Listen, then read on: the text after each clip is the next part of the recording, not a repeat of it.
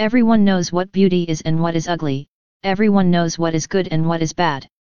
Therefore, according to something and nothing two aspects, can cognition the born phase, according to difficulty and ease two aspects, can cognition the formed phase, shape phase can be measured according to the two aspects of length and short. Tilted phase can be measured according to the two aspects of high and lower. According to the two aspects of voice and sound, we can measure a harmonious phase. Accompanying phase can be measured according to the front chest and back. Therefore the saint does nothing and say no word.